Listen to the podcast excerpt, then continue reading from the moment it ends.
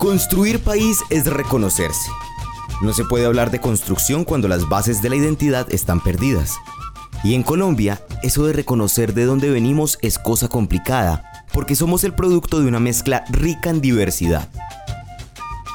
Aquí las cosmovisiones, la cultura, las lenguas, los acentos, los colores y otros elementos nos dan esa forma tan diferenciadora ante el mundo. En este capítulo, desde las montañas del suroccidente colombiano, hablamos de crecer con los ancestros.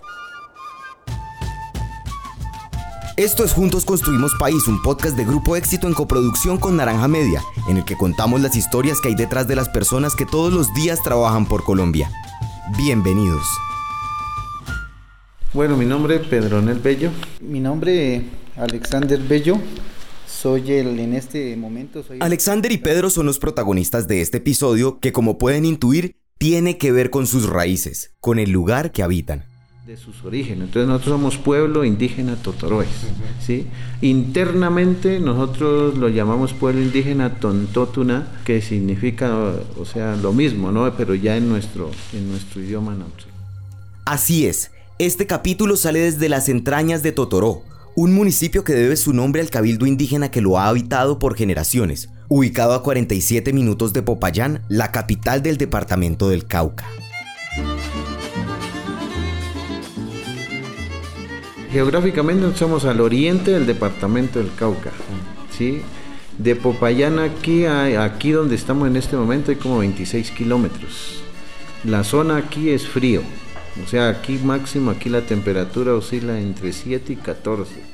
Aquí tienen su propio idioma, el Namtrik, y creencias que reflejan otra forma de relacionarse con el medio ambiente como, por ejemplo, la del chihuaco, el pajarito negro que avisa con su canto sobre el fracaso de los planes del futuro, o pedir permiso a los espíritus de la naturaleza para que protejan los cultivos de las plagas y las heladas.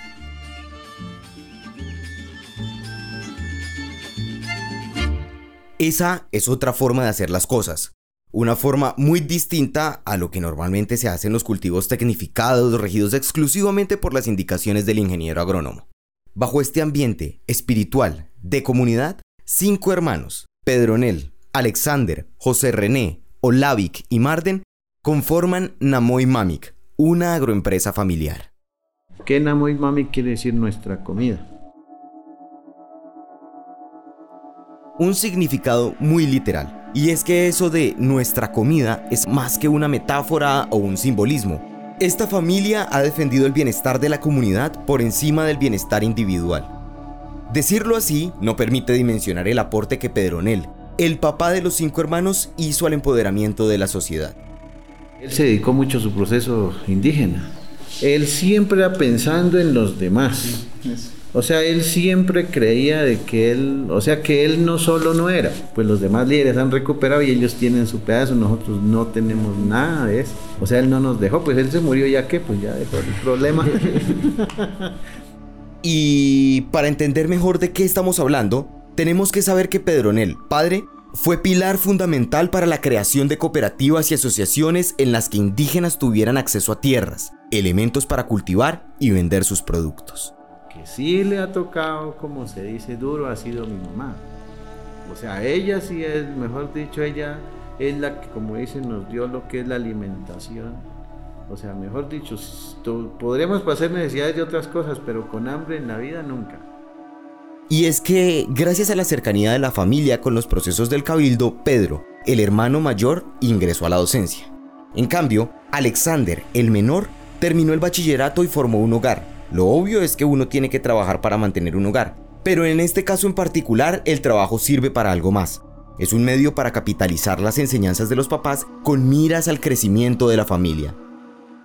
Ahora, una cosa es la historia familiar con relación a la comunidad y otra cómo inició la compañía. Cuando ya estaba trabajando, eh, anduve por una zona donde había bastante brócoli ¿no? y coliflor. Ahí como que nace, digamos, nace muy Mami. Yo miraba los cultivos y, y, eran muy buenos y yo decía eso quisiera sembrar. O sea, como que comienza esa ese sueño, me atreví, o sea, me atreví como en el 2012, digámoslo así, a ensayar. Yo dije, voy a ensayar. Traje 200 maticas de, brócoli. Y yo no sabía nada, nada era nada. Pues y yo las encargué en un almacén, ya el señor me dijo que ensayara, eso era pues, que eso lo mirábamos, era como en un libro donde venía diciendo qué abonos necesitaba y bueno, y fui mirando que ese producto sí comenzó a dar y creció y muy bonito y dio todo. Lastimosamente uno en ese entonces todavía pensaba pequeñito. Estuve por ahí unos 5 años sembrando máximo mil maticas. O sea, eran mil maticas de, de brócoli y yo lo miraba y con coliflor y eso yo miraba, uy, eso es harto y eso me costaba. Nos demorábamos hasta a veces una semana para sembrar mil maticas de, de, brócoli en ese entonces porque, o sea, yo ni siquiera fui capaz de ir a ver de pronto en otras partes cómo era, no, o sea, era lo que yo creía que era ese cultivo. Prueba error. Y también por qué me, como, como digo, por qué me meto a este cultivo, porque miré de que podía vincular a toda mi familia, o sea, eso lo podía hacer mis hijos, mi mujer lo podía realizar y, y, entonces dijimos, no, este es como dice el cultivo. Un dato que ustedes no conocen es que una empresa así era el sueño de Pedrón el padre. Al último dije, pues si mi papá quiere como que esa comunidad, entonces yo le dije, pues mi papá, pues la comunidad que sea nuestra casa, nuestros hermanos y él.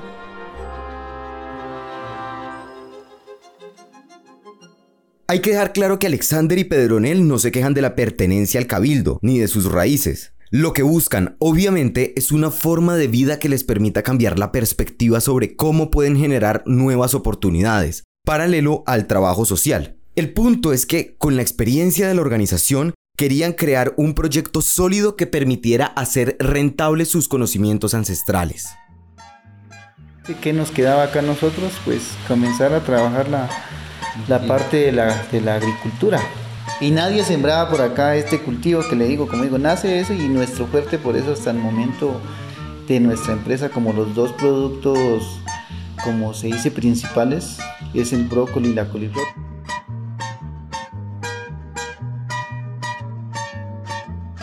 Usualmente, el brócoli se cultiva en zonas cálidas o templadas con las características de lugares como Antioquia, los Santanderes y Cundinamarca. En climas así, la planta crece más rápido. Pero para Alex, la condición climática no era un impedimento. Había visto otros cultivos y se preguntaba si el brócoli se daría bien en Totoró, que es clima de paro. La inquietud fue otro motor de la empresa, que inició sin conocimientos técnicos, sin mayor capital y solo con la idea y la voluntad de ofrecer un buen producto. Nosotros no, que no tenemos es tierra. Entonces, está la familia que sí la tiene, entonces nosotros le decimos, nosotros le damos la semilla, el abono, y, y, usted la, las cuida. Nosotros le ofrecemos, pues como él ya sabe, le dice, bueno, esto se siembra de esta manera y de esta manera y ellos lo hacen así. Entonces lo vamos trabajando con varias cosas. Mejor dicho, familia que tenga el terreno, con esa familia vamos sembrando y así es como nos hemos podido sostener, porque como no la tenemos, él, él, él la tierra, entonces nos toca buscar quién la tiene para poderle hacer con ellos y así se van beneficiando ellos también. Los espíritus dictarían el futuro y el esfuerzo común labraría el presente. Y en medio de una historia inspiradora, en pleno crecimiento, con nuevas inversiones, con créditos por pagar, con un futuro prometedor con almacenes regionales y plazas de mercado, a solo cinco años de haber iniciado, llegó la pandemia.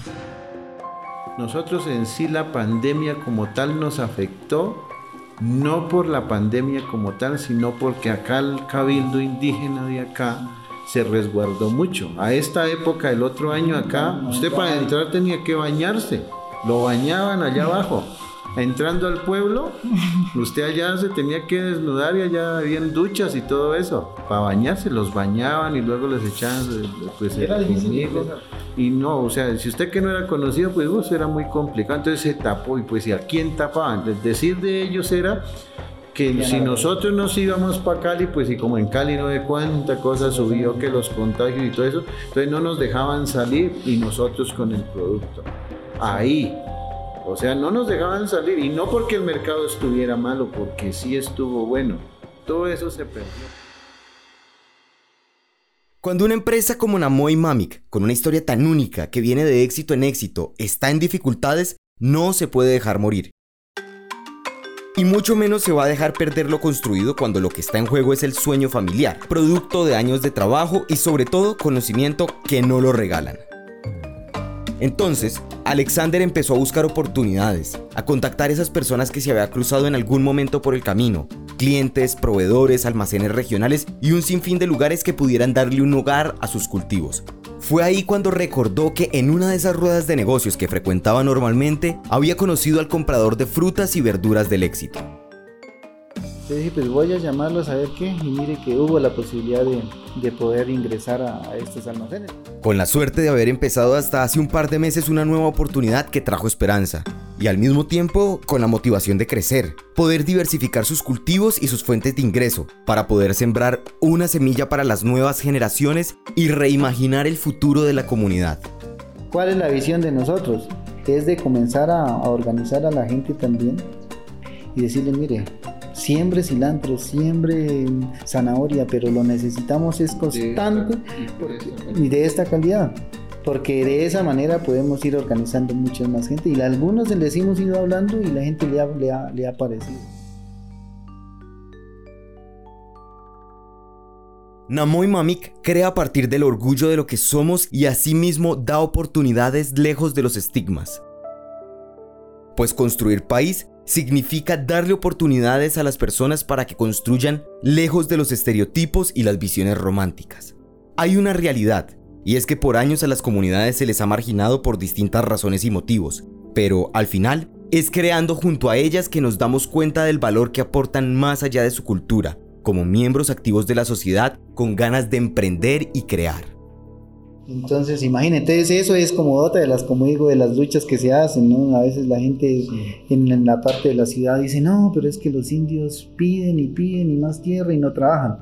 Pero, por ejemplo, en este caso, la realidad ya aquí como, como pueblo, como, como indígenas, eh, es diferente. O sea, lastimosamente aquí en el resguardo casi la gran mayoría no tenemos. O sea, es una comunidad indígena que, pues que estamos, como se dice... 10.000 y 7.000 y hay varias hectáreas de reserva. Entonces, lo que estamos queriendo nosotros y antes de comprometernos con otros productos que nosotros como empresa no, la, no las producimos, es querer organizar a, algunas familias especiales en cada uno de los cultivos y que se comprometan con nosotros a decir, mire, les vamos a, sacar este producto de, de tal calidad.